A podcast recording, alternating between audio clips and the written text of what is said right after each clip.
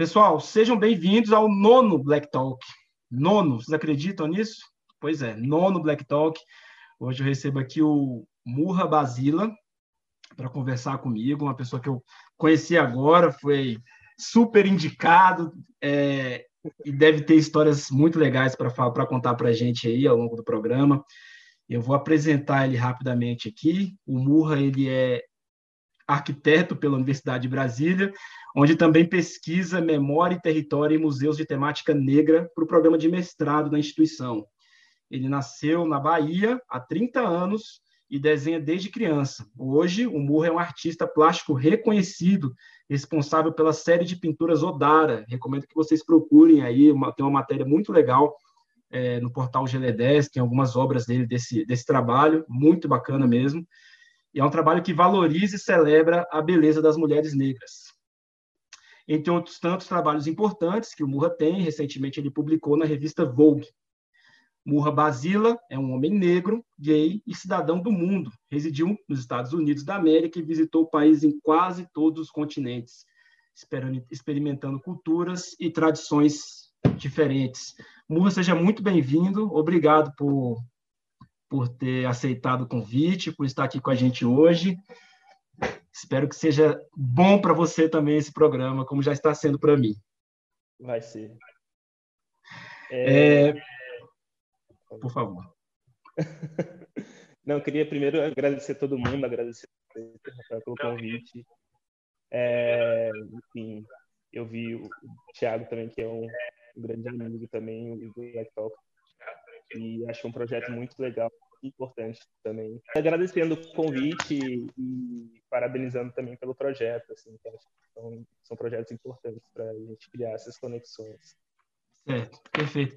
É, bom, eu, eu que agradeço muito. Quem me indicou, quem me passou o seu, o seu contato a princípio foi a, a minha colega Marina Nais e o, e o, e o namorado dela, o Guilherme, né? E eu acho eu, eles falam assim, ah, tem que entrevistar ele. Eu falei, não, calma, eu vou atrás. A Marina, inclusive, no começo fez até uma, um lobby forte para eu te convidar e já estava indo querendo trazer você para cá um tempo por conta, porque assim, e depois você me contou um pouco desse, da sua história. Eu pesquisei, depois eu fui atrás no, no, no, no Google, fiz fazer uma pesquisa na internet. Eu falei, é, realmente agora eu vou subir patamares aqui, porque as histórias estão ficando cada vez mais complexas e as pessoas estão trazendo mais conteúdo para cá e a gente acaba, acaba tendo que me diversificar também. Você teve uma criação, Murra, é, dentro do, pelo menos assim, a gente até pela história do seu nome, que eu vou pedir para você recontar agora, a gente estava conversando um pouco no, nos bastidores, e você teve uma, uma, uma criação essencialmente combativa. Eu, pelo menos, imagino isso pela, pela, pela sua trajetória, pelo, pelo que eu pesquisei e pela história do seu nome, tá? E eu queria saber o seguinte: é, da sua infância até hoje, com as suas conquistas, experiências, como é que o que, que você, como é que você avalia a sua trajetória de vida? E contasse para a gente também um pouco do que você experimentou, do que você desafiou, do que você superou ao longo de tudo, e a história do nome, por favor, que é muito importante. Começar pelo começo, assim, como fui batizado, então.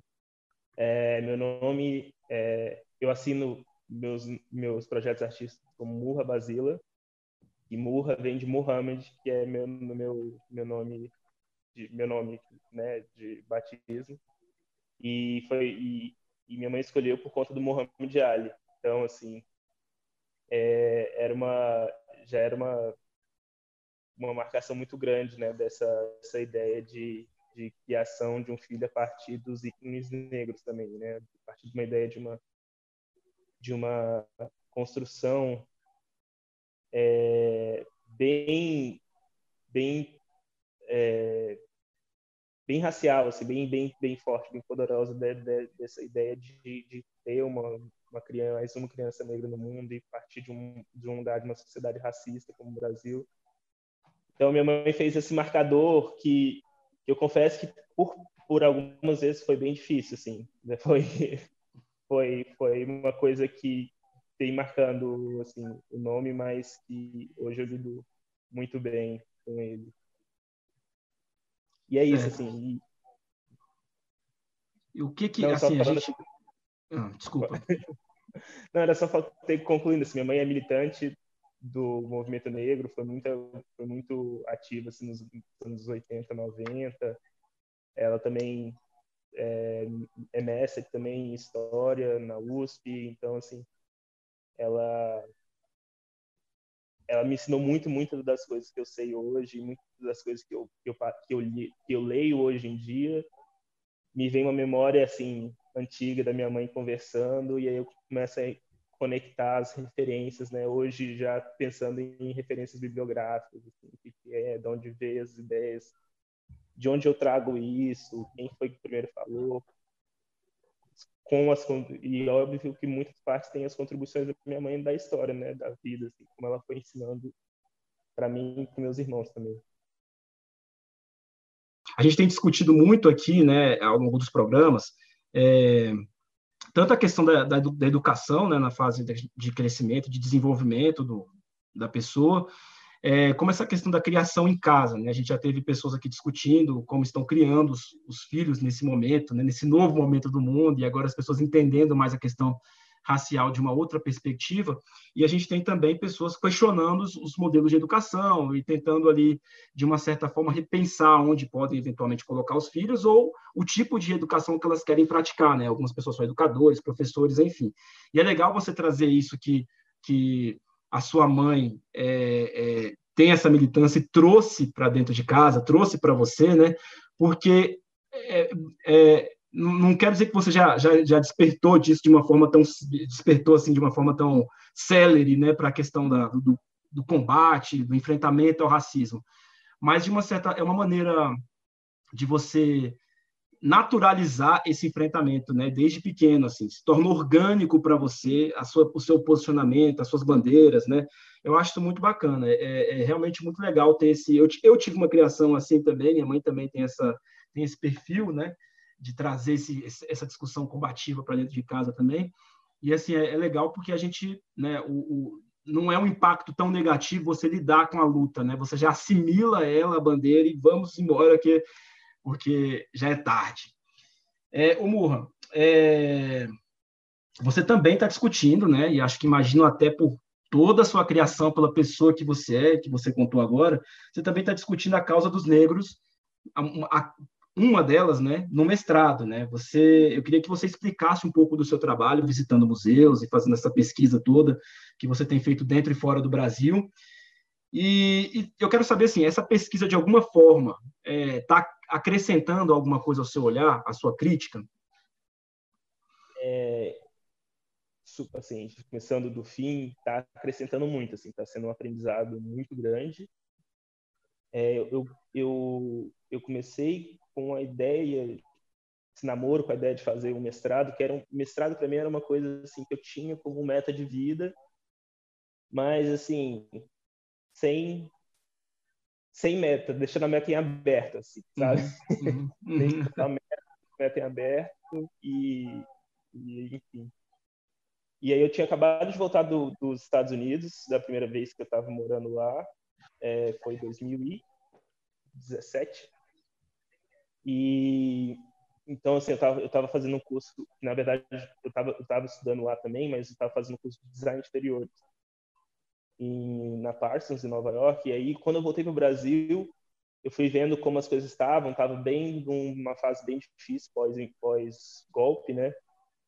E né, os mercados de arquitetura esfriando, é, enfim, né?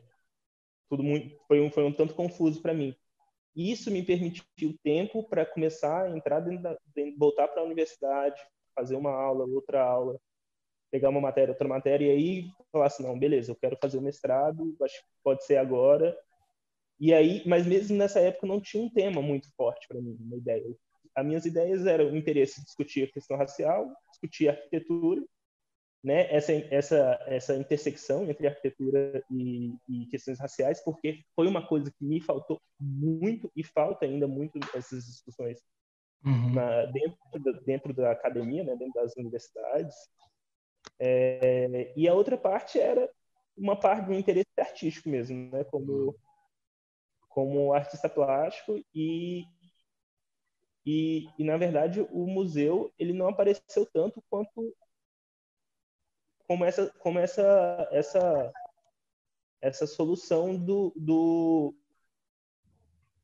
de, de, juntar as três, na verdade. Ele, ele, apareceu como uma solução de juntar arquitetura e discussão racial. Por quê? Porque dentro do museu, os museus que eu escolhi, eu primeiro vi uma escultura do Kibonfu, se eu não me engano,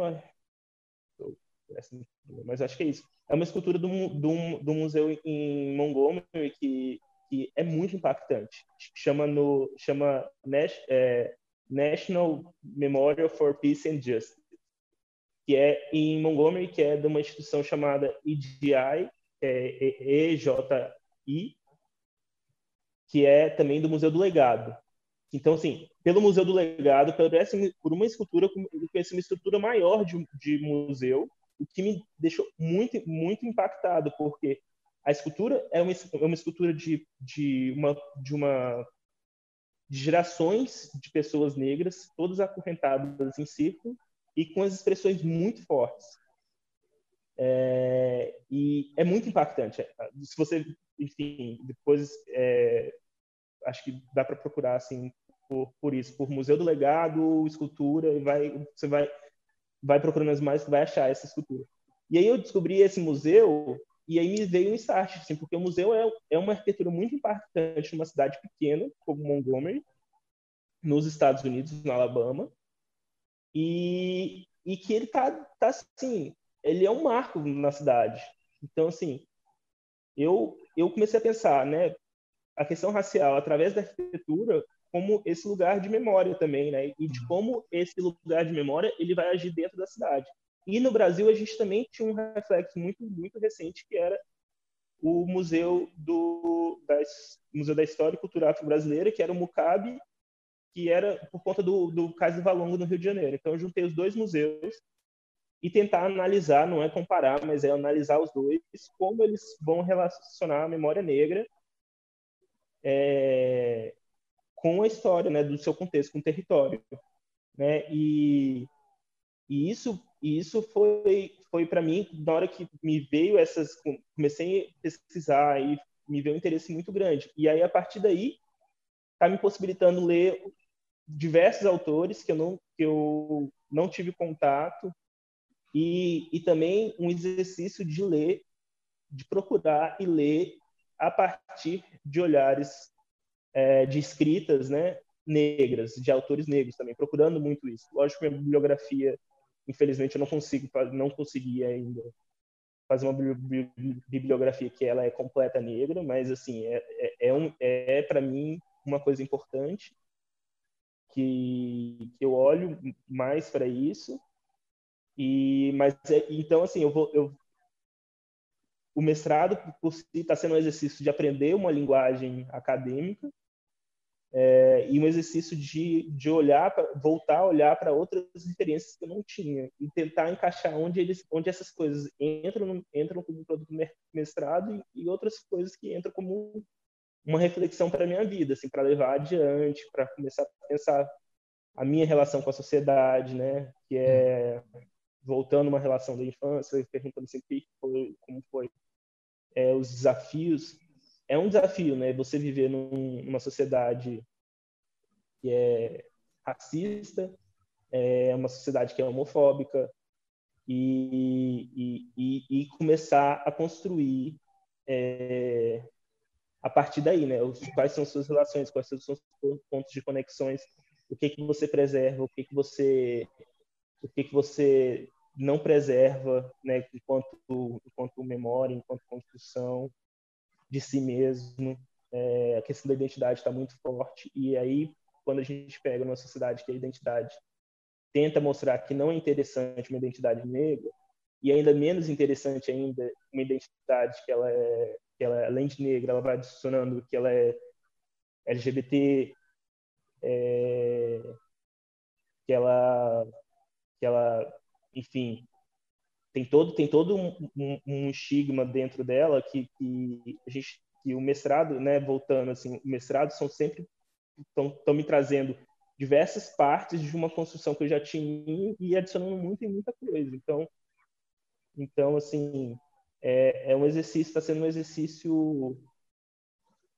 identitário e também tentando contribuir para esse ambiente acadêmico, assim, né, uma discussão maior dentro da academia sobre arquitetura, sobre onde estão os negros na arquitetura, como essas arquiteturas que estão falando sobre sobre as populações negras.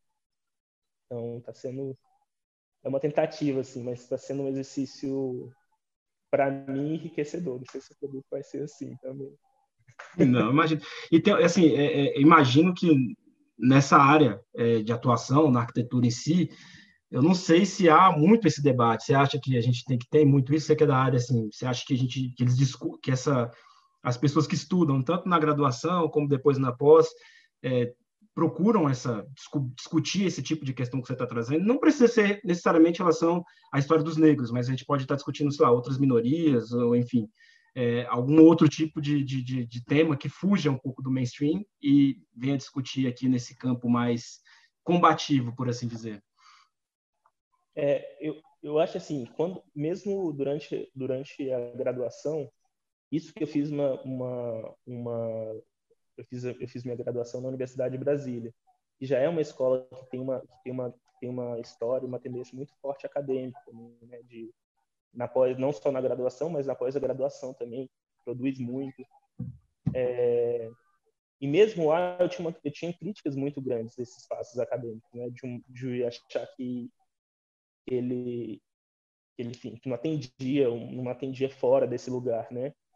E parte realmente não vai atender, e talvez não seja para atender, é, mas existe existe dentro desses eu aprendi e estou aprendendo e dentro desses espaços possibilidades de comunicação, né? Que são novas possibilidades de comunicação, como né, você pegar é, eu estava bom aqui até de frente aqui eu estou lendo tem Paul Giroy, tem Muniz Sodré, Steve Hall, tem Conceição Evaristo, vários vários vários autores negros é, brasileiros ou não, que eles que eles têm que eles falam muito sobre cotidiano, sobre uma experiência que é uma experiência de identidade, uma experiência de vida, uma experiência vivida, né, da população negra. E às vezes a gente tem tem uma dificuldade, a gente acha que está muito distante essas conexões e, e, talvez não seja não seja tão distante. E o exercício que a gente tem que fazer dentro da arquitetura ou também dos outros espaços acadêmicos, pensando, é, é, talvez seja como, além desse produto acadêmico, escrito, pesadão, mas assim, como arrumar formas de comunicar melhor. Então, assim, na minha graduação, eu não tive referências de, de arquitetos negros. Eu costumo falar, assim, falo sempre, das primeiras, dos primeiros, das primeiras arquitetas negras que eu conheci, arquitetos negros, arquitetas, foram minhas colegas que estavam formando antes de mim. Porque eu entrei na faculdade sem ter essa referência. Uhum. É, é, é. eu passei eu passei a graduação sem um professor negro sim sem sem ler quem são os, os arquitetos quem é quem são os arquitetos negros que estão pensando sobre arquitetura hoje hoje na faculdade meu orientador na pós no mestrado ele é um professor negro é, minha banca vai ter uma professora negra é, de outra de outra universidade da UFBA então assim é, esses, essas mudanças são muito importantes. Assim, eu acho que eu acho que qualquer contribuição nesse sentido ela é muito ela é muito grande para um, um, uma discussão que, que ainda que ainda tem vários lugares é, que estão fomentando dentro da UNB eu consigo pensar para mim no Brasil assim, uma referência para mim isso é a UFBA que tem um, um programa de graduação e pós-graduação que pensa muitas questões raciais da cidade, grupo uhum. de etnicidade, por exemplo, assim, e, e, e assim, tudo está sendo tudo tá sendo contribuições assim válidas e, e, e, e, e que enfim, adiciona para mim, para acho para a instituição, para todo mundo, tentando arrumar novas formas de comunicação. Acho que me perdi um pouco, mas acho que por aí. Não, entendo. Assim, falando um pouco da academia, né, a gente acha que isso é perceptível para todo mundo, né? É, além de no Brasil, eu não sei exatamente, eu não posso falar pela arquitetura como todo, mas eu acho que nas ciências humanas a gente no, no Brasil a gente tem poucos, já tem pouca pesquisa, né? E, e, e quando a gente fala de enfim, por exemplo, da questão dos negros, né? Se a gente perceber os negros em cada uma dessas áreas de, de atuação, aí reduz mais ainda né, o quadro. É, é, é, a discussão fica bem menor, não só por, por termos menos alunos, mas por termos menos professores, por termos menos é, é, preocupação em estudar essas coisas, por estar fora do, do, da pauta. E eu acho que em todas as áreas falta um pouco isso, né? É, eu estou dizendo pela minha, que é a comunicação, que abrange muitas áreas já, mas a gente percebe, pelo menos na convivência da academia mesmo, a gente convivendo na faculdade, a gente ah, conversando com as pessoas, a gente vê pouco, pouca influência negra, inclusive, da história negra, embora muita coisa tenha a ver com isso. A gente racializar as questões, se a gente trouxer o racismo para o centro, para o cerne de tudo, né?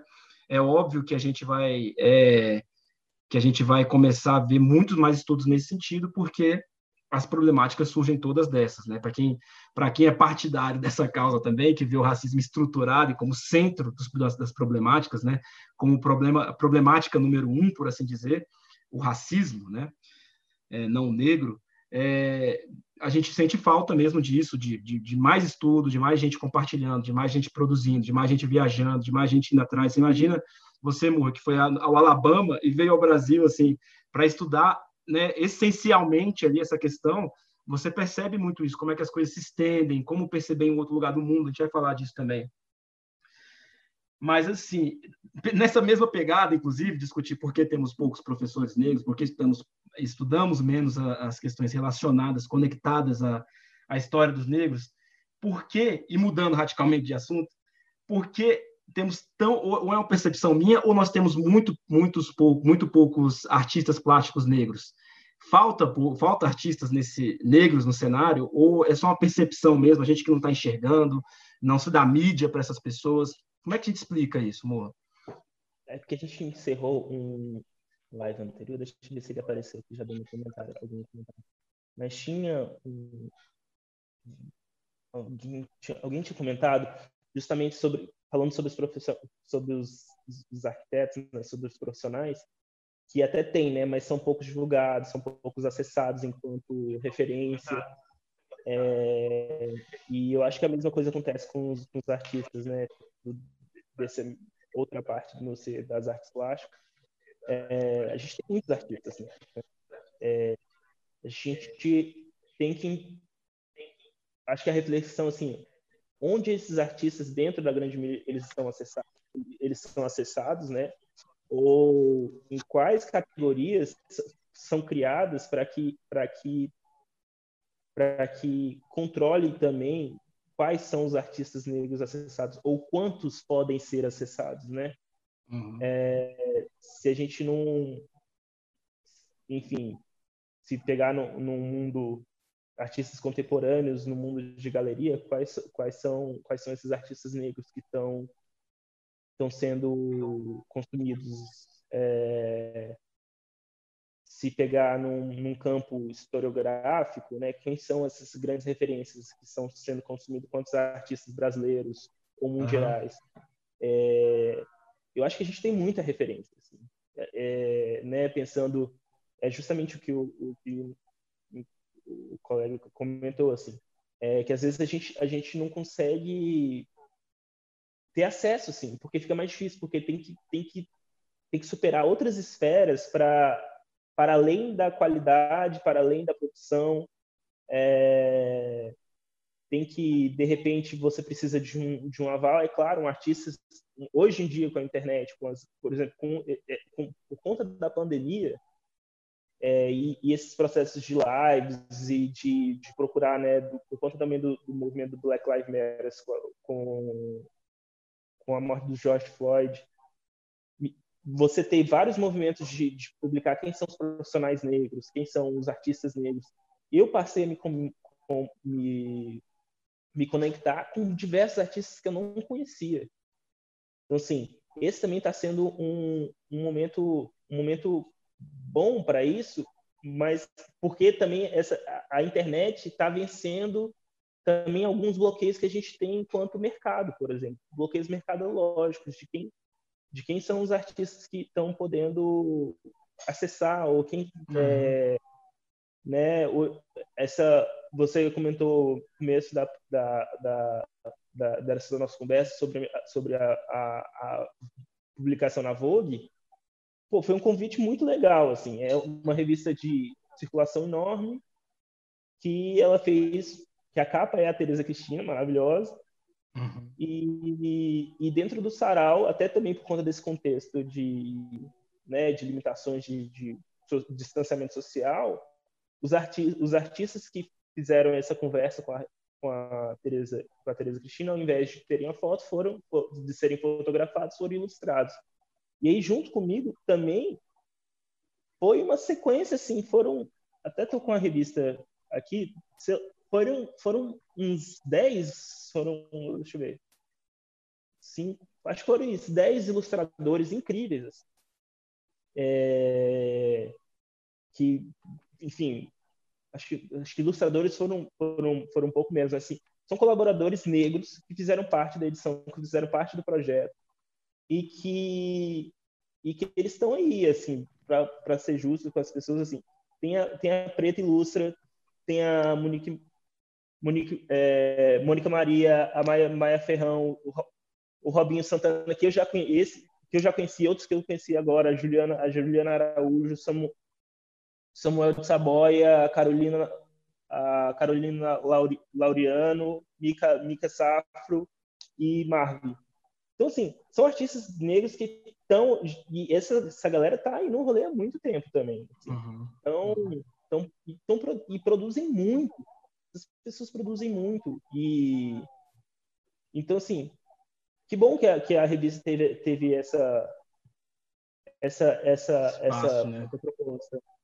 Mas, mas eu acho que é isso. A gente, enquanto artista negro, enquanto profissional negro, a gente tem uma tendência grande a, a, a ser invisibilizado quando somos acessados também enquanto artistas negros nesses espaços. O que eu estou falando é assim, às vezes a gente tem alguns grandes artistas que são negros é, e que ou a história vai falar vai falar sobre esses artistas e a gente de repente nunca vai saber que são negros.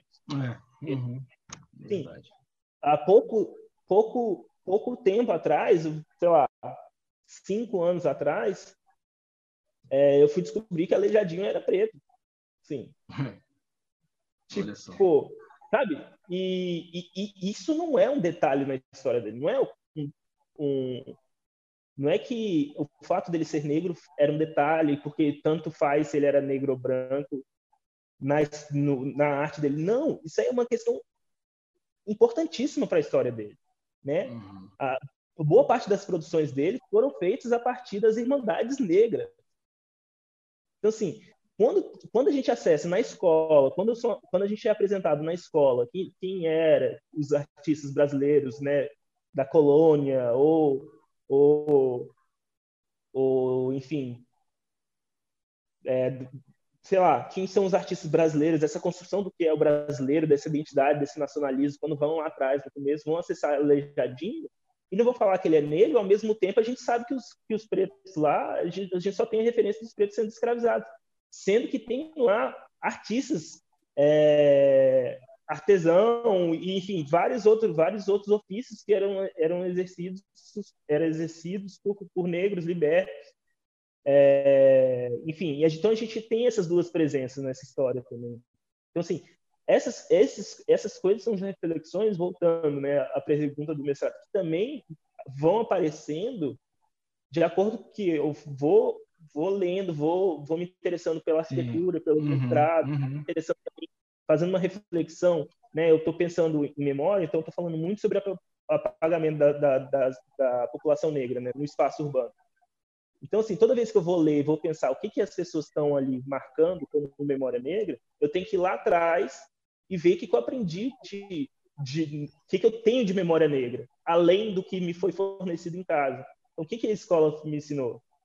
Então, por que, que alguns artistas, né, perguntando por que, que tem pouco, por que quando esses artistas são estão estão falando ou estão estão aparecendo, às vezes às vezes as, a, a, a raça ela vai deixando de lado num discurso de que isso não importa porque ele é bom.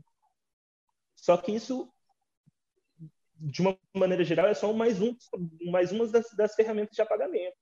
Sim. Na literatura, então, talvez uhum. seja das artes que mais aconteça isso, dos escritores negros. É, né, a gente tem uma sequência de, de escritores negros que, que, que, a gente lê, de novo, na escola a gente lê, a gente acessa, a gente pega, vê, faz uma reflexão. O que, que o autor quis falar com isso? O que, que isso significa? E nunca significa porque ele é negro numa sociedade racista, colonial, ou ele é negro numa sociedade uhum. é, é, nunca as nossas reflexões enquanto espaço, né, pensando que eu, além de artista, sou, tem essa parte do arquiteto, do urbanista, enquanto espaço, quando a gente vai pensar nos espaços, a gente está sempre lendo numa os espaços de uma forma que é confortável para narrativa oficial. Quando é uma coisa ruim ou quando é uma coisa boa, as, é, ou ela, a questão racial ela só aparece quando é escolhida para aparecer por uma narrativa maior. Assim. É, é. Porque quando, quando, quando, não, quando não interessa, é sempre uma chave econômica, é, é uma chave do que pouco importa quem fez, porque é bom isso. É, sempre vão, vão apagando. São diversas para coisas boas e ruins. São, são, são, são, são, são a sofisticação do racismo, né? Sim, sim. Esses apagamentos dessa memória, que não é uma coisa assim olhar os espaços e, e entender por que, que essa por que, que existia aqui, né? Por exemplo, no Rio, no, eu falei muito, eu falei um pouco dos, dos Estados Unidos, mas no Rio é, é, na pequena África, no contexto ali da, da zona portuária, o museu que eu estudo. Então assim, ali existiam diversos cortiços ou diversas moradias populares que foram derrubadas para construir uma avenida de, enfim, Pereira Passos, construir uma avenida que, que, que traria essa ideia de europeização para a capital do, do, Brasil, né? o Rio de Janeiro na época. Mas assim, aí fala assim, ah, tirou os pobres. Mas tirou quem eram os pobres, né? Ou quando a gente também, mais recente, quando a gente vai no, no, nos Jogos Olímpicos ou no, no, no na Copa, né? Quando teve as, as desapropriações. Ah, aqui essa região vai ser gentrificada. Mas quem são? Quem está entrando quem está saindo é o mais importante. Qual é a população que está saindo dessa região? Né? Para quem não conhece o termo, gentrificação é um processo onde uma população ela não consegue, enfim, se sustentar naquela região. Uma população não consegue mais sustentar, se sustentar vivendo nesse mesmo local. Uhum. E aí, que é porque tudo vai ficando mais caro, a moradia, o aluguel, o cafezinho, tudo vai ficando mais caro, então essa população é expulsa por diversos mecanismos. Assim, mas quando essa população que sai é uma população inteira preta e a que entra é uma inteira, inteiramente branca, para mim esse termo já não, já não basta aí, né? Porque a gente está falando sobre posição de, de, raça, assim, dentro da uhum, uhum, é, foi criado ali, da, das conexões da população, enfim. E aí, voltando à pergunta, assim, quando a gente pensa no, por que, que não tem pouco artista, tem pouco profissional, eu acho porque a gente tem uma dificuldade de se reconhecer enquanto de se reconhecer e reconhecer esses profissionais também a partir do, da chave de raça também, porque a gente acha que existe uma, uma, uma construção que reconhecer um bom profissional por uma chave de raça pode ser um demérito ao que ele, ao produto que ele faz, assim, o que ele, o profissionalismo ou o que ele entrega, né? E, e, e, na minha opinião, não é. Assim, a gente reconhece um bom arquiteto, um bom arquiteto negro, uma boa arquiteta negra, um bom artista, um bom, um bom jornalista. Bom, a gente também, dentro desse espaço de, de, de, de reconhecer o bom trabalho, a gente também reconhece que ele é uma pessoa negra enquanto referência, enquanto profissional, é uma coisa boa. Isso não é, isso não é trazer nenhum, nenhum aspecto de proteção ou de demérito para quem é essa pessoa. Isso, na verdade, é, para mim, é fortalecer que existam existam mais e mais profissionais e, e, que a gente consiga acessar mais, a gente consiga movimentar mais né, o mercado ou o que quer que seja numa chave racial, assim, né, de pensar e de evitar que a história vá apagando, né? Eu me lembro, às vezes me lembro de um meme que para mim foi muito profundo, porque era assim, era tipo em basicamente era mostrando o Pelé, tipo, Pelé em 1970 e o Pelé em 2020. Aí, tipo, Pelé negro, Pelé como é o Pelé, e aí em 2020, 2030, sei lá, tá o Pelé um loiro, assim, um loiro com uma bola na mão, uma bola no pé. Assim. Processo histórico. Assim, né? e, e, e, a gente e a gente eu achei eu achei absurdo e, e ri assim mas falei assim cara, mas é isso que aconteceu é trágico né? é, é.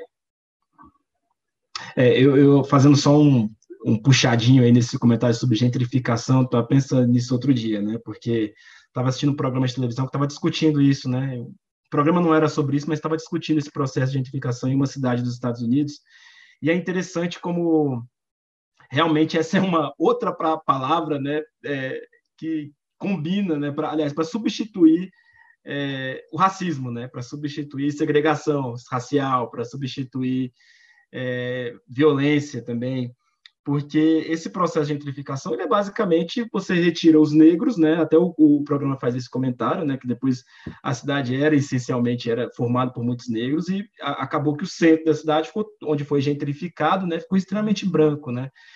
E você não pensa a gentrificação entre aspas num outro cenário assim. É, por que, que a gente não trabalha as pessoas que moram nesse contexto? Porque a, a, visão é a seguinte: a gente precisa gentrificar porque a gente precisa de mais segurança, a gente quer aumentar o preço do metro quadrado, a gente quer valorizar a cidade, né?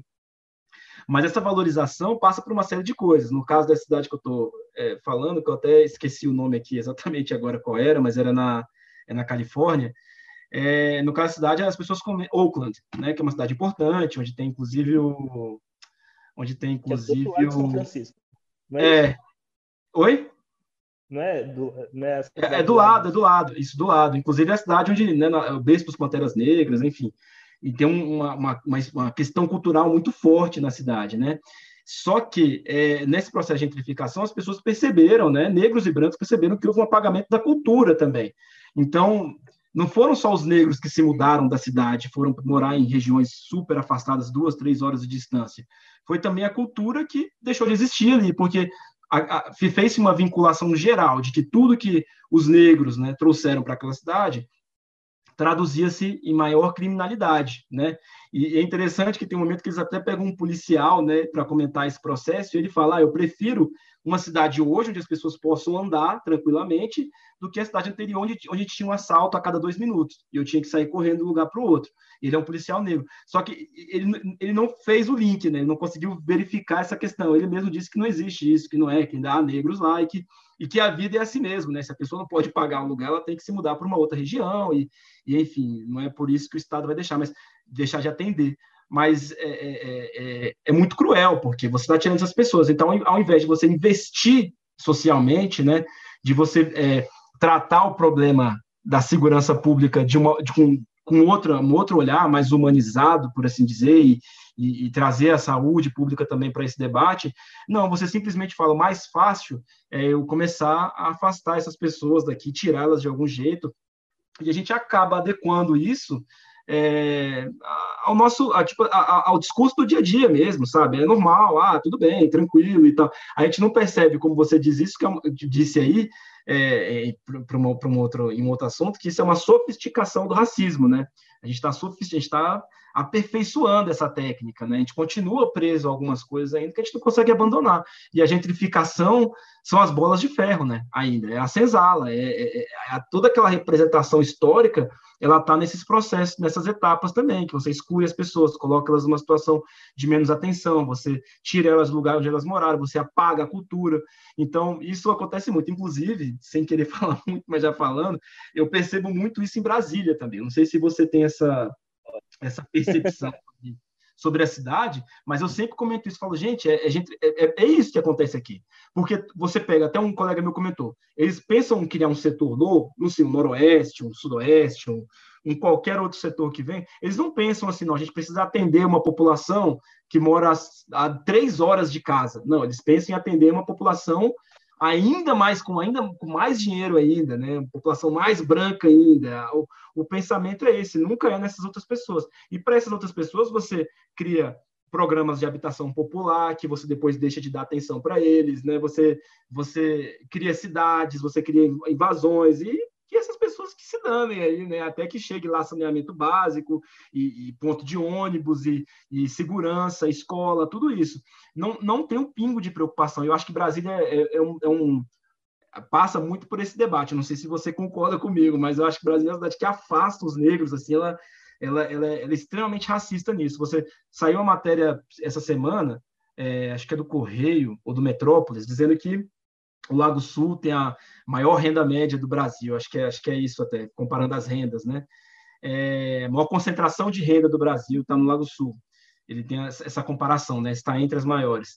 E, e é, só, é formado por 1,8% de pretos, né? Pretos, tirando os pardos, aí só tem 1% de pretos nessa região. É, então é isso, né? A cidade comunica esse tipo de, de, de, de agressão, né?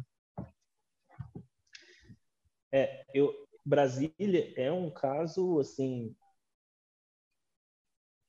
racialmente que precisam ser, ter muitos e muitos, muitos estudos, assim. Tem um colega que é do coletivo Calunga, que é dos estudantes negros da Faculdade de Arquitetura e Urbanismo,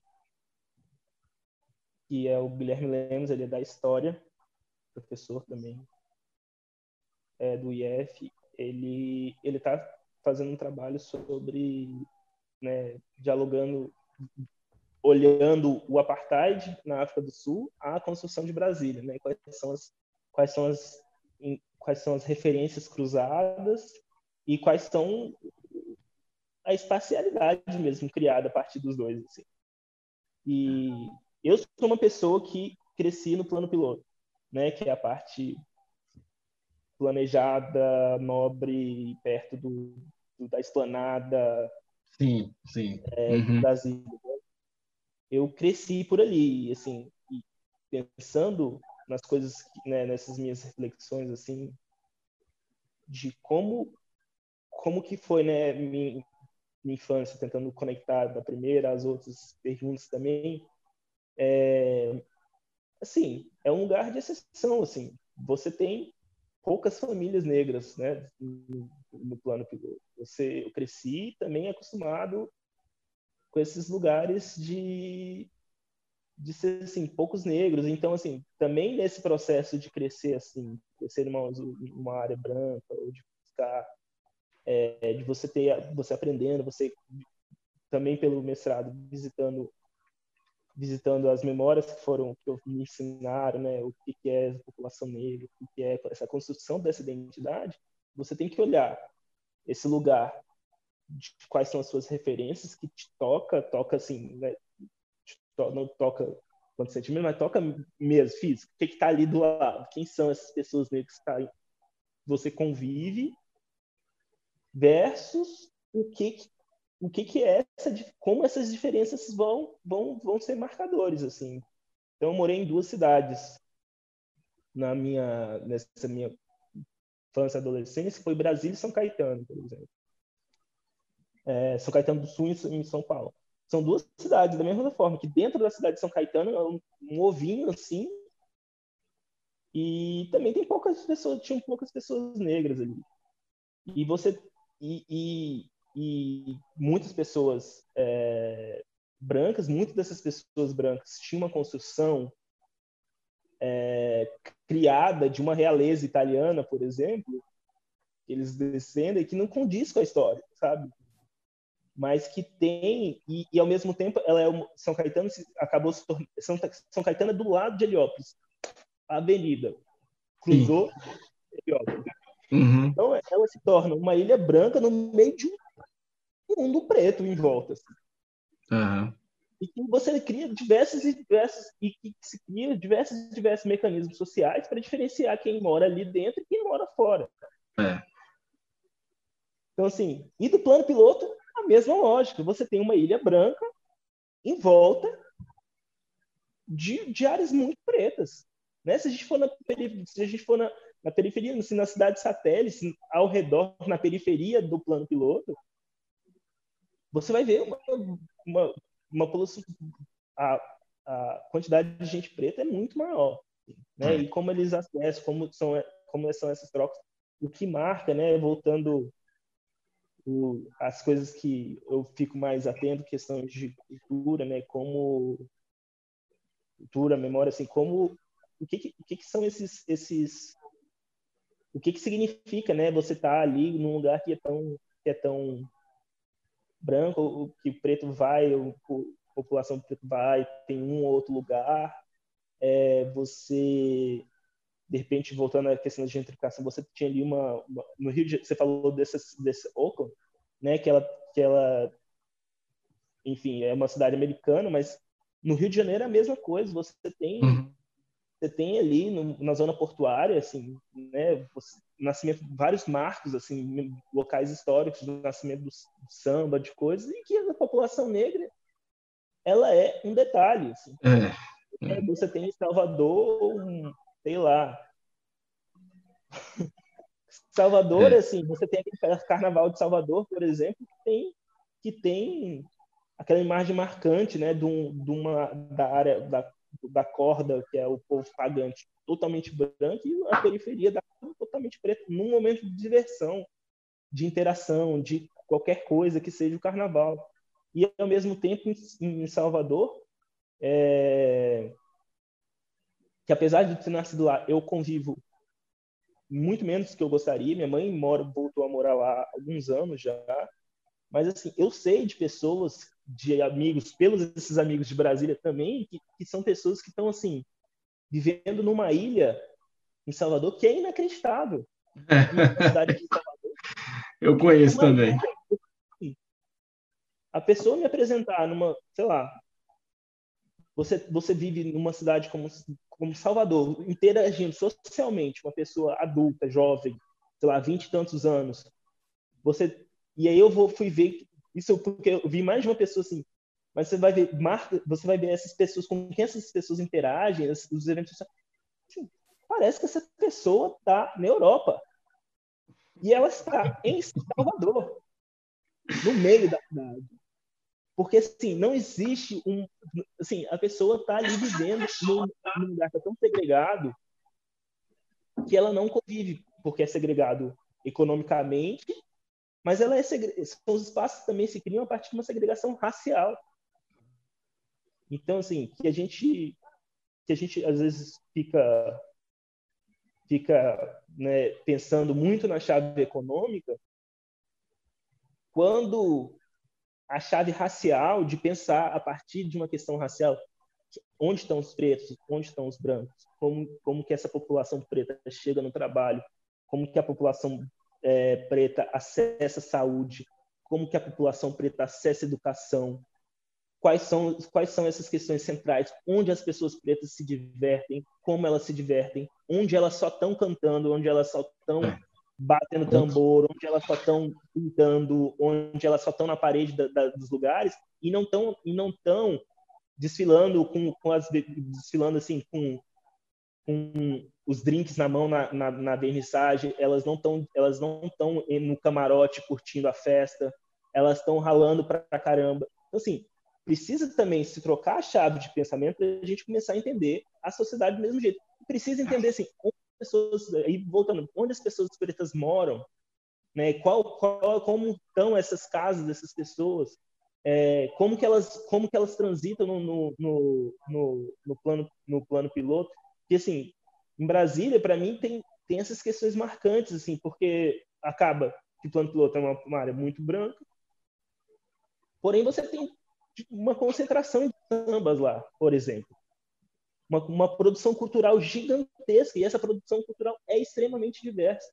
E se você for pensar também, para a gente tirar só de uma reflexão, de, de parar de, de, de, justificar tudo a partir da chave econômica, se a gente começar a olhar a cidade, olhar os espaços, olhar o que está sendo preservado, qual é o monumento, assim, é, quais são os quem são, quem são os marcos, né? A gente viu, viu, viu a sequência de monumentos que caíram outro, um tempo atrás, né? Nos Estados Unidos, na Europa, Inglaterra também, Inglaterra principalmente, eu acho.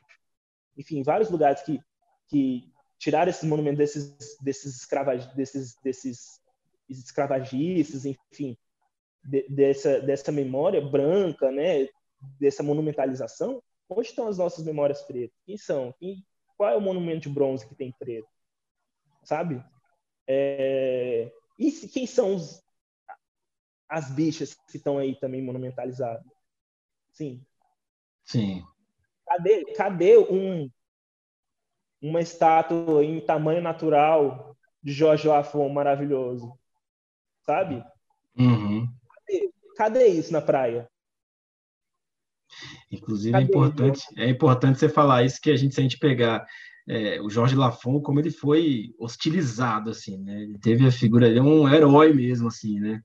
Porque realmente o que ele enfrentou e, e assim talvez o discurso de hoje em dia o aceitasse muito mais, né? Mas até mesmo as pessoas que têm esse discurso naquela época não aceitavam, né? Óbvio que gente, enfim, as pessoas vão mudando e, enfim, construindo suas outras perspectivas, mas é, é, é, é realmente essa comparação que você traz é muito importante mesmo, porque nem eu tinha parado para pensar nisso. O Jorge Lafon foi uma figura que morreu sem essa tá, teve o reconhecimento dele, claro. Eu acho que, enfim, né, pelo menos a gente observa isso nos, na, na, crítica, né?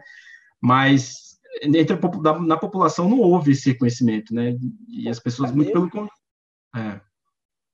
Assim, pessoas...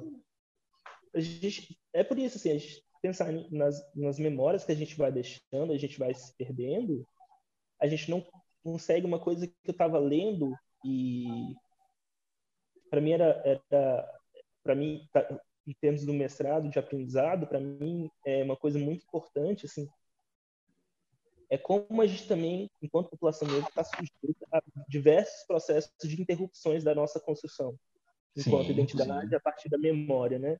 Uhum. É a partir do momento que a gente tem, vai deixando trechos de interrupções falando assim, ah, não, isso aqui, isso aqui não faz parte da gente, isso aqui é uma coisa ruim, e aí a gente tem que recomeçar a partir dali, a gente pensando em escravidão, é, o, tem um livro do o Atlântico Negro, do Paul Gilroy, que fala justamente sobre um trauma inicial, que a partir daí começa uma identidade, um processo de, de identificação, de criação de uma identidade negra, em todas as Américas, principalmente. É, mas mas o, que, o, que, o que eu fiquei pensando assim, como o, o tráfico negreiro ele é uma interrupção do que a gente era na África, né, enquanto continente, diversas e diversas diversas nações, diversas diversas possibilidades. Uhum. Aí o que, que a gente vira aqui no Brasil?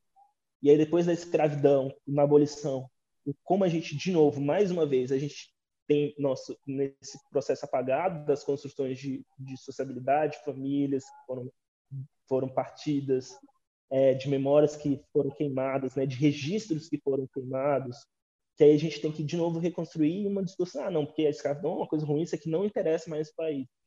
E a gente e aí se a gente deixa e aí voltando às comunidades menores, quando as comunidades são tiradas, quando as comunidades né, se perdem né, é, nesses processos de expulsões ou de qualquer coisa que tem na cidade, a gente vai de novo tendo que se reconstruir, se reconstruir, se reconstruir, e a gente perde uma noção importante da identidade que é a continuidade. Assim. Uhum. Então, é. Então, a gente, então, é por isso, porque a gente perde uma referência, eu, enquanto um homem negro gay, da importância que foi, foi Jorge Lafon estar como bicha preta na TV. É. Mas a gente entra num lugar de botar aquilo ali como se fosse uma coisa parte caricata e vai questionar. Imagine quanto um homem negro daquele tamanho, para se mostrar como uma pessoa gay, para o Brasil inteiro, em TV aberta, precisou passar para estar ali. Sabe? Ele é um processo de algo maior que permite. Então, assim, não adianta chegar no movimento LGBT, por exemplo, e você tentar construir, é, no Brasil principalmente, é, líderes que não seja, que não passe por uma questão racial, que não passe, que não passe por, por Jorge Lacun, assim. E não mostre a grandiosidade que é um, que é que são é, ele, assim como como intelectuais, é, é, outros artistas, artistas plásticos, enfim, diversas outras pessoas que a gente vai perdendo essas partes importantes do, da arte que eles produzem, do que do, da identidade, que são às vezes, por vezes, porque não é interessante, as questões raciais, por questões é, de, de sexualidade, qualquer coisa, para não mostrar que aquilo ali, pra, pra, na minha cabeça, é, são esses processos de interrupção né, dessa, dessa continuidade. Uhum. Uhum. Identidade. Nesse tempo a gente vai, vai se perdendo, vai, vai, vai. Esse, esse processo de se reconstruir é, é para mim, para mim isso não, não, não pode atender a gente. Não pode, a gente não pode continuar nesse processo eterno de reconstrução dessa forma. De reconstrução a partir do, do que apagou que veio antes, independente do que veio antes. Uhum. Sabe? A gente tem que saber. A gente Sim. tem que saber o como foi antes, quem veio antes, quem e principalmente quem fez, quem da gente fez, quem fez pela gente, né, enquanto sei lá, processos abolicionistas, é, quem são os verdadeiros abolicionistas enquanto questões existenciais, enquanto pessoas negras, né, para a gente quem são quem são as pessoas que lutaram pelos movimentos de moradia dentro das cidades, é, né, quem são quem são essas pessoas, quais são as cores dessas pessoas? Recuperação não é, a gente não está só no futebol. A gente está também no futebol, a gente está também no, na música, a gente está também nas, nas diversas artes, a gente está também no meio intelectual fortíssimo, né? A gente está no a gente está no dia a dia, a gente está fazendo a cidade girar, está fazendo a galera chegar onde tem que chegar, a gente está fazendo a galera, né, se, se, enfim, sendo curado nos hospitais, porque é isso, assim, a gente, os, os médicos, eu vou falar assim, do coração, porque eu não tenho nenhuma estatística sobre isso, assim, mas tenho certeza que existe um, um que não chega nem perto de, de, de, de ser equilibrado o que é a população branca e preta para o que é a população de médicos dentro dele. Certeza. Aí a diferença vai longe. Porém, se a gente chega numa UPA, se a gente chega num, num centro de, de, enfim, num, num pronto-socorro, quem é, quem é que está escrevendo lá? O que, que, você tem? Quem é que está limpando o, o, é o, o, quem é que está quem, quem é que está fazendo, quem é que tá possibilitando que exista um médico é, ali atendendo? São a, é a galera preta. Então, assim, a gente está nos lugares. Mas quem é que a gente está. Tá, como que a gente perde, essa, perde parte dessas referências raciais? E é importante que a gente lembre que somos pessoas pretas que estamos em todos os lugares, podemos ter estar em todos os lugares, podemos ter as mais diversas opiniões, as mais diversas condições econômicas, sociais. Sim, sim, sim. É importante que se tenha, que esteja em todos os lugares. Que a gente reconheça a nossa existência a partir de uma possibilidade múltipla, sem limites. E eu queria só, eu queria inclusive trazer um, um outro tema que você trouxe para mim, que é, que é caro para mim, assim, porque eu, eu faço uma. Eu aprendi a fazer essa avaliação crítica muito na pele, assim, né? Porque, é, metaforicamente falando, porque é, eu, até, as pessoas são cheias dos seus discursos políticos, né? E, e, tudo, assim, quase todas as, as, as, coisas que a gente faz na vida são pequenos atos, né? Embora a gente não conheça todos os símbolos e imagens que a gente carrega, todas as narrativas que a gente esteja perpetuando de alguma forma, mas isso compõe a nossa, o nosso, a nossa identidade, né? Eu acho, essa, assim, o carnaval brasileiro, para mim, ele é, ele é rico por todas as razões óbvias, mas ele também é rico por trazer esse debate, né, sobre é, é essa, essa esse, esse desafio racial que é o carnaval, né, na verdade. Porque, assim, como é que, como é que você tem uma, uma, uma festa, né, uma, um evento cultural, né, que, que tem uma tradição, que tem carrega tradições negras, né, uma, uma série delas, e, e, e hoje você faz enfim, você utiliza essa tradição, né, para ganhar dinheiro, né, para fazer essas grandes, esses grandes eventos, e ao mesmo tempo você afasta essa população negra mais uma vez, né? Você tira deles a cultura, usa e depois você os retira.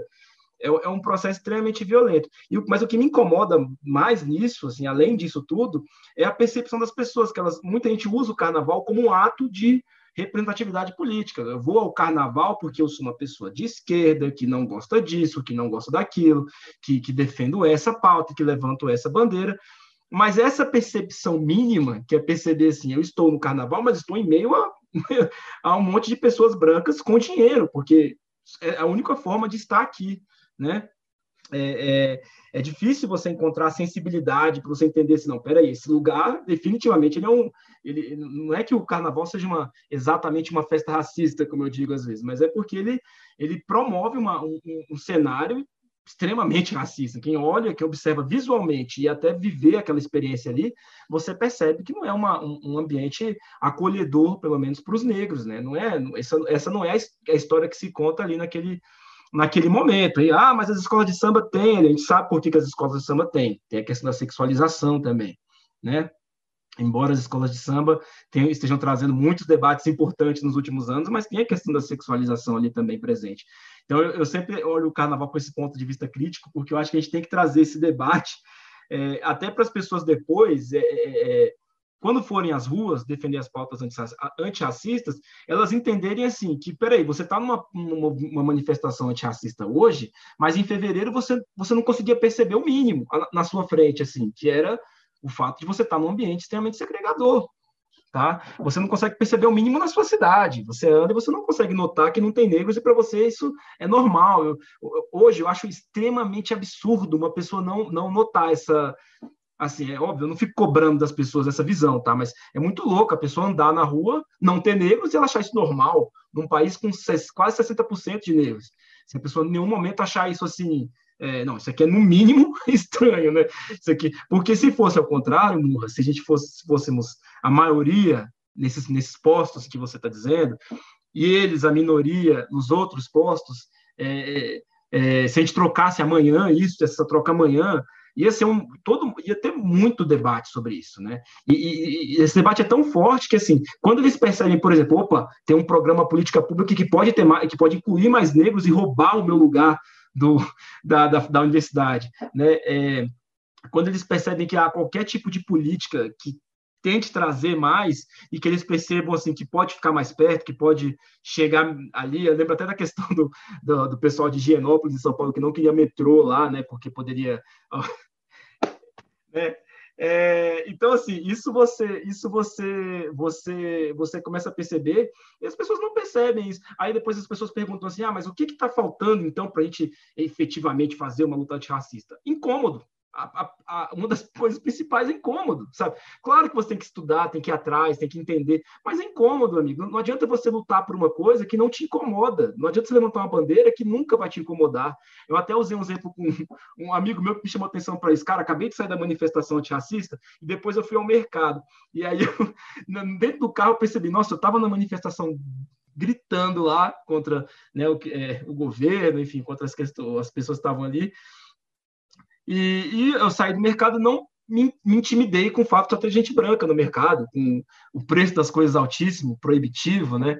Então, assim, eu, eu, eu, eu sou partidário também dessa, dessa, dessa sua reflexão, porque eu acho que isso é extremamente, extremamente importante. E essa questão do Jorge Lafon, para mim, eu acho que é uma vale uma tese aí, viu? Porque é, é muita coisa dá para puxar desse, desse, desse, debate, viu? É muita coisa. Avançando. Biográficos. É. É, avançando um pouco nessa avançando um pouco nessa nessa nessa questão nessa conversa de hoje aqui, porque a gente já está um pouco aí muito na frente, mas para dar contornos finais aqui a conversa está muito boa. É, você morou nos Estados Unidos no Brasil, né? E aí nessa época mesmo do da, da, da questão do George Floyd, as pessoas indo para a rua. É, a gente fez uma comparação racismo no Brasil, racismo nos Estados Unidos, né? Sempre, aliás, essa comparação sempre surge, né? Ah, porque lá é pior do que aqui, aqui é pior do que lá, lá tem menos negros, aqui tem mais negros. Como é que você percebe isso? Você que morou nos dois ambientes, tá? Nos nos dois países, desculpa. Como é que você você faz essa comparação? Existe essa comparação? Como é que você observa? Eu acho que é possível, assim, vão ter pessoas que vão se dedicar aí a vida a fazer, tentar explicar essa comparação. Falar do que eu sinto. eu acho que no Brasil o racismo é muito mais perverso. Porque no Brasil, eu, a minha opinião, isso nenhum dado acadêmico, hum. nenhuma opinião. É, acho que no Brasil se criou diversos mecanismos que tornaram um, o racismo é, mais perverso, porque ele é um racismo que, que começa prim, primeiro de tudo assim começa não não permitindo que nós nos identifiquemos nos identificamos uhum. como negros como como negros enquanto população brasileira então que a gente cria diversas e diversas categorias. Isso eu não estou nem falando categorias IBGE estou falando categorias vida como ela é. De do, do coleguinha falar assim não eu sou café com leite, eu sou marrom bombom.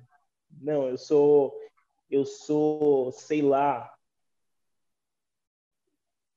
qualquer coisa que, que, que traz a ideia na minha cabeça que é o seguinte, assim, eu sei que eu não posso ser branco,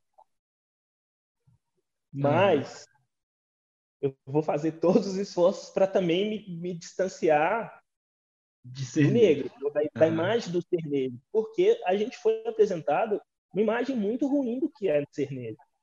Enquanto, paralelo a isso, nos Estados Unidos, não se tem essa possibilidade. É. E porque a construção social racial, você é branco, preto, quer dizer, tem diversas outras categorias sociais, mas você tem você tem uma, uma, uma ideia que é você é preto, né? Você tem um aí voltando até um pouco de acadêmico, mas assim, one blood drop, né? Que é a ideia de que você tem preto no sangue na miscigenação. Aham, aham. Assim, é, você, você tem, você, você é preto. No Brasil não, no Brasil a gente criou essas ideias de que o racismo, né, é, embranquecimento da nação, democracia racial, que a gente que a gente não tem problema racial porque não tem um confronto direto de uma população que é só preta de uma população que é, é. Que é branca e esse, e esse embaixo. Porém, existe, né? Existe como a gente. O que a gente só fez hoje, a gente só está falando sobre isso.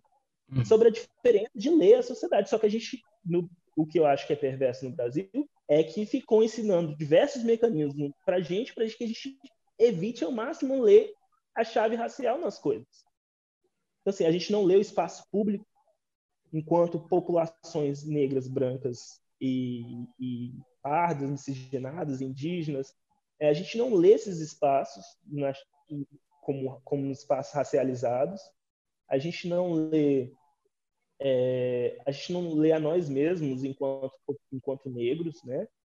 É, hoje tem hoje a gente representa 56% do Brasil mas, assim, é, dentro, desses, dentro desse, desse, desse 56%, tem uma, uma boa população miscigenada que, que ainda é difícil, inclusive, para ela, porque até para as pessoas que estão mais atentas, é difícil porque foram tantos e tantos anos de impacto de falar que você que não, que não é preto porque é, é sabe porque é qualquer coisa que não seja preto apesar de não uhum. poder ser branco já que não pode ser branco você também não é preto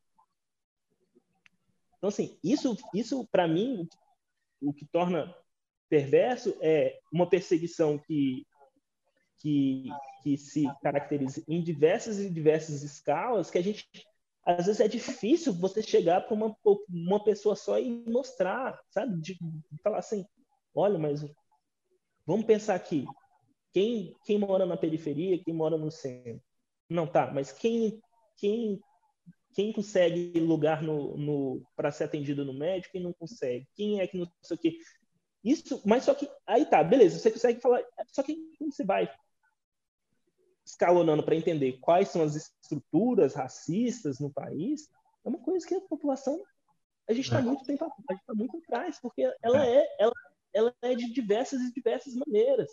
Ela é uma população de de 56% que permite que uma, uma pessoas pessoas negras e pardas é, convivam, por exemplo, no plano piloto né, pensando em Brasília, em um ponto piloto, é uma área gigantesca. É, é. Tem pouca referência, assim. Aí, voltando numa pergunta que você tinha me feito também, de questões da infância, infantil, das construções, como essas construções dessas pessoas vão se dando com tamanhas interrupções de memória que é difícil olhar para trás sem ser com algo, uma referência boa, entre aspas, né? Entre aspas, porque assim, essas referências, né? melhor, vou falar.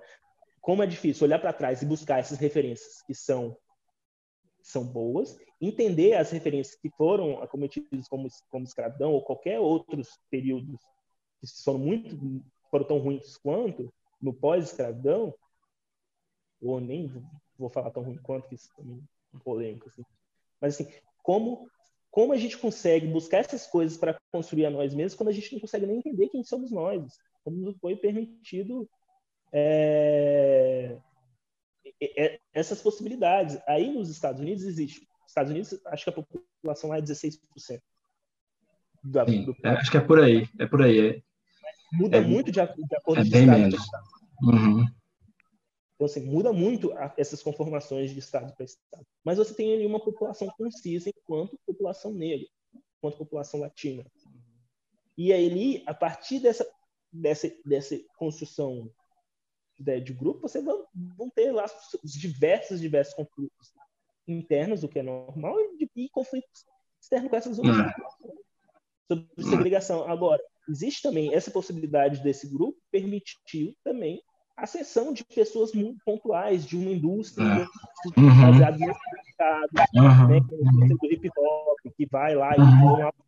começaram um pouco depois, né, dessa época do Jay-Z, essas coisas, conseguiram construir em si mesmo esse mercado é, independente, conseguiram construir impérios, né? É. Enquanto no Brasil a gente não consegue. Outro dia eu estava fazendo essa reflexão com alguém pensando assim, o que aconteceu no Axé? Da Bahia dos anos 90. Quantos artistas negros estavam lá? Por que, que esses artistas... Porque era mais ou menos o mesmo período e a gente, sabe, a gente não consegue porque a gente a gente foi no, essa perversidade do racismo, essa sofisticação, essa perversidade do racismo na minha opinião brasileiro, é isso dificulta que a gente seja tranquilo para a gente falar assim, não, eu só voto em gente, em gente preta, eu só compro de gente preta, eu, eu, eu fortaleço o, o, mercado de, de, de artistas, de qualquer de pessoas negras, porque a gente parece que é como, como se isso fosse ruim, como se a gente estivesse provocando um,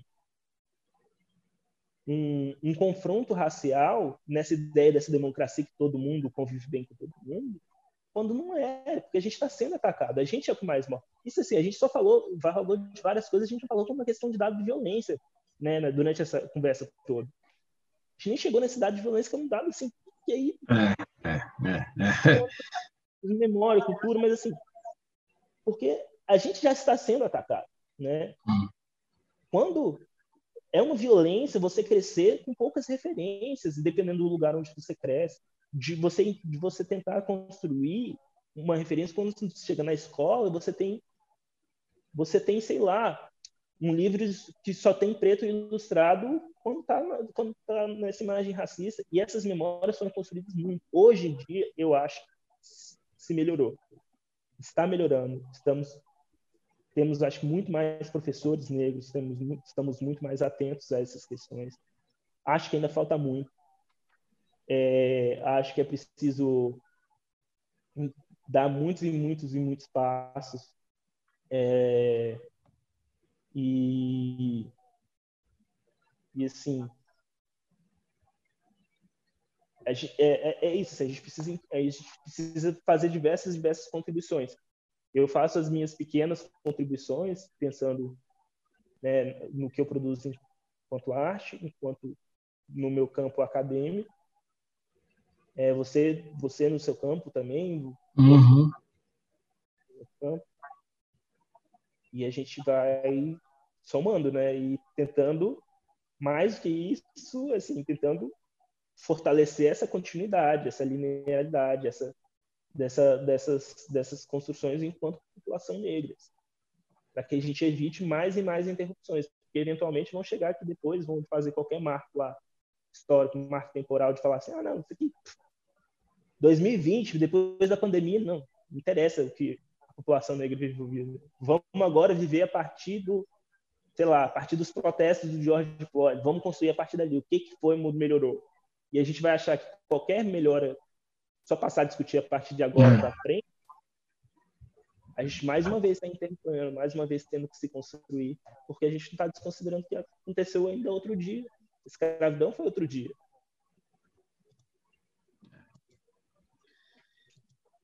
Isso. É... Não, é verdade. Essas coisas não deixam até essa, esse, esse, esse, esse debate, assim, ele, ele, ele traz muitas.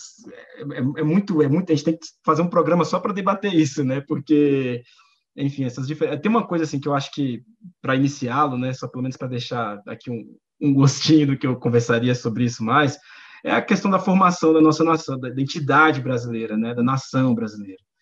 É, é, eu gosto de dizer que nós não formamos essa identidade ainda, porque nós não fizemos os confrontos necessários com a história, né? E, e eu acho que isso distancia a gente, de certa forma, também da, da questão dos, dos, dos, dos, dos estadunidenses, né? É, distancia um pouco porque eles têm essa trajetória mais firme, assim, essa memória né, da, da, das lutas, seja de forma midiática, seja no bairro, seja na representação, seja, eu acho que é, é, é isso está muito presente na, na vida do estadunidense, sabe? Ali no, como cidadão, quando você se forma cidadão, de uma certa forma você tem uma, uma pelo menos assim, do que, eu, do que eu conheço, né, do que eu estudei, do que eu li, você tem uma certa é, condição de fazer, de fazer avaliar, de, aliás, uma condição de avaliar esses, esses territórios, né? Tipo assim, como é que como é que meu país se estrutura, né? O que que é o meu país? O que que é a situação racial? deturpado ou não, mas você tem ali um mínimo de informação para entender exatamente o que, que como é que isso acontece, sul e norte, a escravidão nos Estados Unidos, é, é, os movimentos que surgiram depois, a música, as figuras, de, até as figuras, né, eles fazem muito resgate das figuras históricas, né, talvez de uma forma mais eficiente que a gente, das, das figuras tanto da cultura pop quanto da história deles. É, isso é muito perceptível porque os Estados Unidos produzem muito, né, culturalmente, então a gente acaba tendo acesso a isso. E eu sinto que no Brasil, às vezes, falta, tá? e pode ser até por ignorância minha, mas falta o confronto com as coisas. A gente não. A gente faz reflexões sobre racismo hoje sem, sem entender o que, que foi a escravidão, né? o processo da escravidão ali, é, para o todo, né? para a economia, para a política, para o convívio em sociedade. Quer dizer, a gente meio que abandona essa, esse debate né? e parte para outros é, que eu não sei nem como é que a gente alcança ele sem passar pelos 400 anos de escravidão, né? É, sem entender o que, que foi que aconteceu aqui durante esses 400, esses 400 anos, né? E que são definitivos, que são, definiram o país. Então, assim, ah, por que, que não compara o Brasil com os Estados Unidos? Não, porque calma aí, peraí, a gente sabe o que aconteceu aqui, quais foram os impactos reais, os gatilhos, né? que essa que essa que esse período da história provocaram porque provocou porque assim não é só não é só a questão do, do, do, do racismo né ah me xingou me excluiu é, tem mais do que isso tem muito mais tem um comportamento aí tem uma, uma forma de pensar né e tudo isso foi foi lá naquele momento que isso nasceu aqui no Brasil né então o que é o brasileiro eu fico muito muito assim eu muito às vezes eu fico até incomodado assim, vou dizer irritado mas incomodado quando as pessoas dizem assim ah o Brasil é um país excelente, com um povo maravilhoso. É mesmo? Eu não sei. Talvez para quem vem de fora, né? Para quem está aqui, é, para quem chegou ao país agora, para quem está visitando, seja mesmo um lugar com pessoas lindas e maravilhosas, assim, de corpo e alma. Agora, para quem para quem está aqui dentro, não é essa a realidade, não, entendeu? Não é essa. É, é pelos números a gente vê isso, mas para quem vive na pele essa história toda, a gente percebe, né, que tem um, um laço de crueldade aí que é absurdo.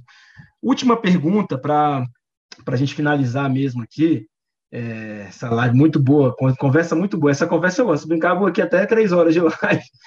É, se você pudesse, assim, é, é, assimilar, fazer um, um, compilado, assim, tá? Dessas viagens todas que você fez, dos lugares do mundo que você visitou, os lugares que você esteve, como é que você avalia, amor, é, é, é como é que você avalia, nem, nem, é nem como você avalia exatamente, tá? Mas como que você define o olhar do planeta, tá? Do, do cidadão internacional, né? Assim por assim dizer, sobre o negro, tá? O racismo ele é uma problemática internacional. Ele existe assim todos contra o negro principalmente, né? Que eu estou trazendo aqui, mas ele existe de ele, ele, ele se adequa aos diferentes países, continentes e enfim. É, assim, eu talvez não esteja tão internacional, mas assim dentro das dentro da, das minhas experiências, assim, eu não fui ainda a nenhum país no continente africano. É, tá. Uhum. Eu fui a alguns países na Ásia, Europa, enfim, Estados Unidos, enfim, América do Sul também. E eu acho assim, a minha, a minha opinião é que preto é preto em qualquer lugar. Desses lugares que eu fui, né, dessa minha experiência. Ainda não, ainda não me foi apresentado nenhuma experiência que tenha um olhar diferente do que eu tenho dentro do, do meu país. Né, do, de uma preocupação. É claro, algumas preocupações eu, eu, eu, elas, elas mudam de acordo com, com o lugar, no sentido de violência, de estar exposto à violência XYZ, é, mas do mesmo jeito que a, a, a muda aqui no, no país. Assim. Eu tenho tem até uma história assim, eu tenho eu, eu, eu fiz um amigo nos Estados Unidos, em, em Princeton, e ele estava tava morando lá, ele tava e ele e ele era americano, ia vir fazer uma pesquisa no Rio de Janeiro sobre o hip hop, o movimento hip hop como ferramenta de mudança social. E ele ia comparar o movimento hip hop nos Estados Unidos com o movimento hip hop no Brasil. Só que ele não sabia nada de Brasil. Foi um, ele, foi alguma coisa dentro dessas pesquisas dele, desses interesses, que surgiu uma ideia de vou para o uhum. Brasil ver de qual é. Mas ele não sabia nada, sistema político, não sabia nada. E ele me veio com diversas perguntas, né? E eu apresentei tudo, desde quem, quem é o presidente, quem é não sei o quê, tipo tudo. Como é que foi? Aí falei um pouco sobre sobre os artistas que achava relevante para ele que achava que pelo menos era o básico dele conhecer antes de chegar aqui e, e que essas pessoas do movimento fossem o apresentando mais referências. Mas e aí ele, fez, ele fez diversas perguntas, ah, mas como eu me comporto, não sei o quê. E aí ele tinha ele tinha um brinco assim com com esses brincos tipo meu, assim, brilhante, com alguma coisa assim. Uhum. Ele e aí ele falou, eu achei até engraçado assim. Falei, mas eu posso ir com esse brinco? Isso o quê? Como é que eu me visto? Como é que eu tenho que preocupar? Alguém vai me roubar? Aí depois que eu fui me tocar, que ele falou assim, ele tá realmente usando um diamante. Assim. Tipo assim, aí, eu, aí eu falei, aí eu, eu falei assim, cara, você é preto no Brasil, você pode usar isso aí, que o povo nunca vai achar que isso é, é, é na rua, assim, andando. Ai, assim, verdade. É. Uma coisa que vai te roubar porque é um diamante realmente que tá usando na, na orelha. É, e, ao mesmo tempo, uma coisa que, que eu falei com ele, ele falou assim, ah, beleza. Então, eu falei assim, cara, a mesma preocupação que você tem que ter com quem está andando na rua, seja polícia, seja pessoa, quem está andando perto de você, quem está te seguindo, não sei o quê, em Nova York, que era a cidade próxima, assim, essa mesma preocupação que você tem que estar tá andando na rua em Nova York, independente de onde você esteja, você tem que ter a mesma preocupação no Rio de Janeiro. E aí ele, beleza. Porque, no fundo, a gente também cria mecanismos nessas construções de, de, uhum. de se proteger, porque a gente sabe que a gente uhum. é um, está sujeito a, a, uma violência muito forte. É, é, assim, a, gente, a gente anda na rua, e eu falo assim, no, o medo que eu tenho, às vezes, à noite, de alguém me roubar, ou de alguém me abordar, eu estar sozinho na rua, sem ninguém próximo, o mesmo medo que eu tenho, às vezes, de estar de, de separado pela polícia e não estar ninguém olhando. É. E essa é real. É, Se eu estiver no é. meio da rua à noite, sem ninguém. Porque às vezes eu ando, eu ando assim, eu andava mais, né? Principalmente quando estava na época da faculdade, eu estava muito rua, porque eu ia andando de um lugar ao outro, eu falava assim, ah, 15 minutos andando aqui rápido eu chego. E aí era duas horas da manhã, saindo de um barco para ir voltando para cá, saindo do não sei o quê. E assim, o mesmo medo de estar de separado num breu à noite, sem ninguém olhando,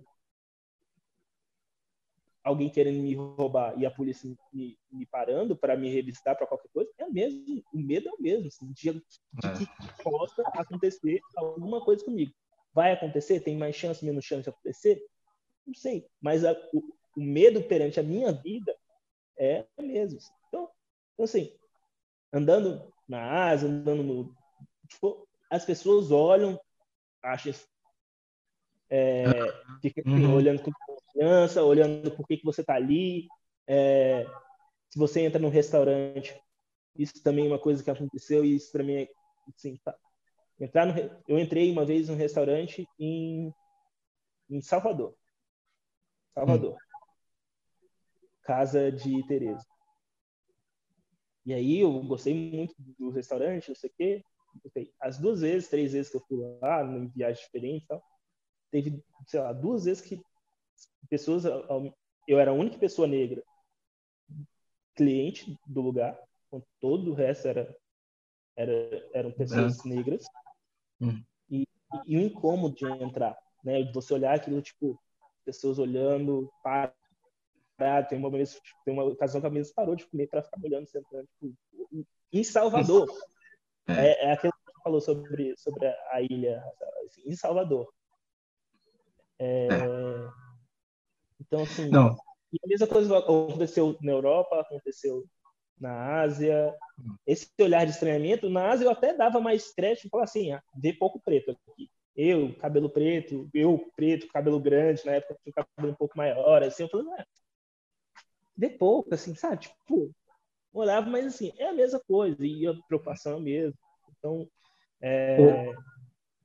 É, eu, eu, eu, eu, é, e, e, você para pensar que, assim, todo lugar tem sua história com, com os negros, né? As pessoas não pensem que, assim, a, a relação é a mesma em todos os lugares. Pelo menos eu não, não, não penso dessa forma, né? A construção desse racismo, embora ele exista em, internacionalmente, né? E aí a gente tem que estudar o porquê que ele acontece dessa forma, por qual o motivo que leva a ser isso. Mas todo lugar tem sua relação com o negro e histórica, né? Sua trajetória. É, corrigir uma coisa assim, assim, é importante falar assim, que eu não estou dizendo que a relação das, dos lugares sejam iguais, assim, né? Aham, não, é isso. Uhum. Mas assim, eu tô falando assim, em relação a mim, pessoa, as preocupações que eu tenho, para que não ache que eu estou entrando numa loja e alguém está roubando, para que eu esteja andando à noite, não seja sujeito à violência, essas preocupações, eu, eu não encontrei lugar que eu olhe e me sinta confortável ou eu me sinta indiferente ao fato de eu ser negro perante os perante a sociedade eu não encontrei esse lugar, talvez, porque eu não fui a nenhum país da, da África. Uhum, uhum. Não, sim, entendi, entendi a perspectiva. Ô, Murra, eu vou te agradecer muito a presença, a gente já está acabando, e eu vou me despedir de você com uma pergunta, mas eu queria agradecer as pessoas que nos assistiram, agradecer a você especialmente, que aceitou o convite, embora a gente tenha tido alguns problemas técnicos hoje, mas, gente, isso é da tecnologia, né? Então, vamos ter paciência, que às vezes acontece, é, pode deixar que eu vou depois disponibilizar o programa na íntegra aqui, editadinho, tá? Onde a gente teve que fazer as pausas aí, dramáticas. E também vai, vai estar lá no Instagram. É, o Murra, quando estiver fazendo as considerações finais e respondendo a minha última pergunta, pode também dizer onde é que vocês podem encontrá-lo no Instagram ou, ou algum outro meio de contato, tá?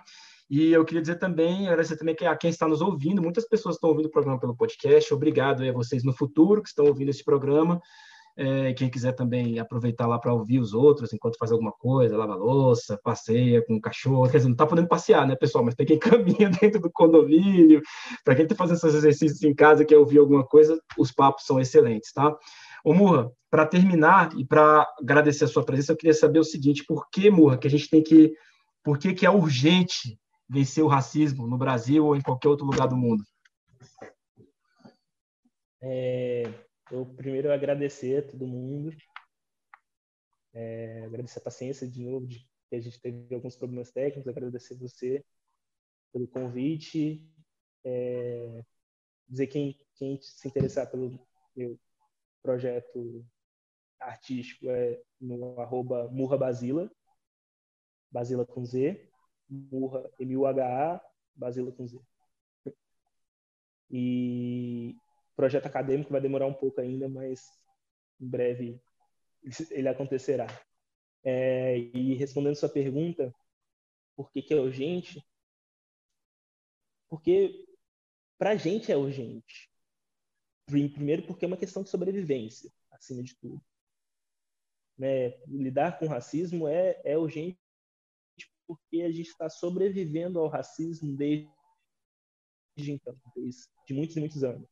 Agora, para uma questão nacional, pensando no Brasil ou o mundo, por que, que é, por que, que é urgente, principalmente numa questão do Brasil, é impossível a gente a gente se entender enquanto brasileiros, enquanto quais são qual, qual é a nossa própria identidade, qual é a, para além do que foi forjado para a gente, é impossível se a gente não entender quais são as nossas diferenças e que é ok ser diferente.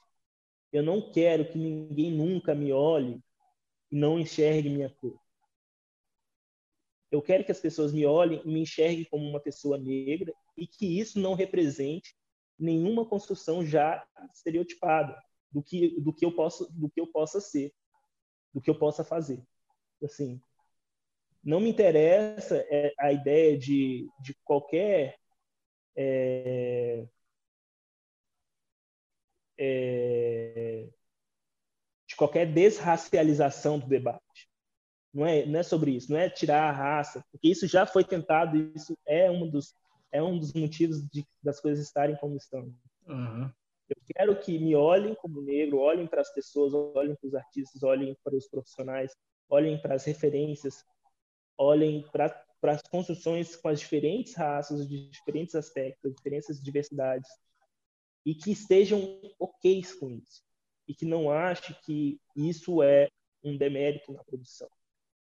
Então, assim, é, isso é uma das coisas que eu acho que é urgente. Assim. É urgente que a gente pare de ter medo de tocar no assunto racial e, e, e, e pare de, por conta do assunto racial, terem, assim, já preconceitos sobre, sobre o, que, o que vem a ser isso, assim. É, porque eu acho que só a partir daí a gente vai começar a entender o que é a nossa identidade brasileira, quais são as contribuições que cada desses diversos grupos deram, são de, de contribuições diversas, múltiplas, e, e, que aí a gente começa a se entender enquanto nação e que a gente começa a, a usar esse esse poder, essa potência do que do que a gente pode vir a ser. É preciso que se olhe, na verdade, eu acho que é o mais importante é que se olhe racialmente para as coisas olhe para os espaços, pense quem são pretos, quem são brancos, onde estão cada um, por que estão cada um, quais são as diferenças, por que essas diferenças, como você trata essas diferenças também. E eu acho que é, e eu acho que é por isso, para a gente conseguir se entender e, e chegar à nossa potência real. Acho que por isso vencer a violência, vencer tudo, é, é, acho que é, acho que é por isso o, a importância de, de acabar com, de tratar o racismo. Tá. Eu, eu, eu... Bom, suas considerações finais eu queria fazer só um acréscimo. É, você trouxe umas questões muito importantes aqui. É, é, isso que você trouxe de, da questão de sobrevivência, é, é essa é a urgência mesmo, viu? É, para quem está ouvindo, a urgência é essa. Se alguém ainda está ainda pensando assim, ah, mas por que, que a gente deve discutir? Outro dia um colega me mandou uma mensagem assim, ah, é, alguém me perguntou aqui por que, sei lá, que a gente não deve fazer blackface, ou por que, que blackface incomoda tanto, ou por que, que agride tanto a gente fazer isso, ou, ou, ou aquilo outro, fazer uma piada, ou a gente é, perpetuar algum tipo de, de de violência, né, que não é entendido como violência, pela questão de sobrevivência, né, é, o racismo mata, né, mata mesmo, os números estão aí, não é uma invenção da minha cabeça, então podem pesquisar no Google, no IBGE, né, nas, nas fontes confiáveis aí, não é fake news. Ô Murra, muito obrigado mais uma vez aí pela sua presença, pela sua entrevista, pelo tempo que você me concedeu aqui. Me desculpa aí pelos problemas técnicos. E eu espero que o pessoal tenha gostado, que tenha sido proveitoso aí. Foi um, um, longo bate-papo, mas eu acho que a gente precisa de tempo para falar. Não tem essas pessoas. Alguém me diz assim, ah, mas às vezes fica longo. Fica, porque a gente, por muito tempo, a gente não falou. Então agora a gente tem que falar. Então a gente precisa dos, dos seus minutos aí, de muitos, seja quantos forem, para que a gente exponha sem cortes a, a realidade e a vida como ela é. Beleza? Muito obrigado aí, um grande abraço. E, pessoal, inscrevam-se no canal, acompanhem no Instagram. Estamos aí. Até logo, Moura. Obrigado.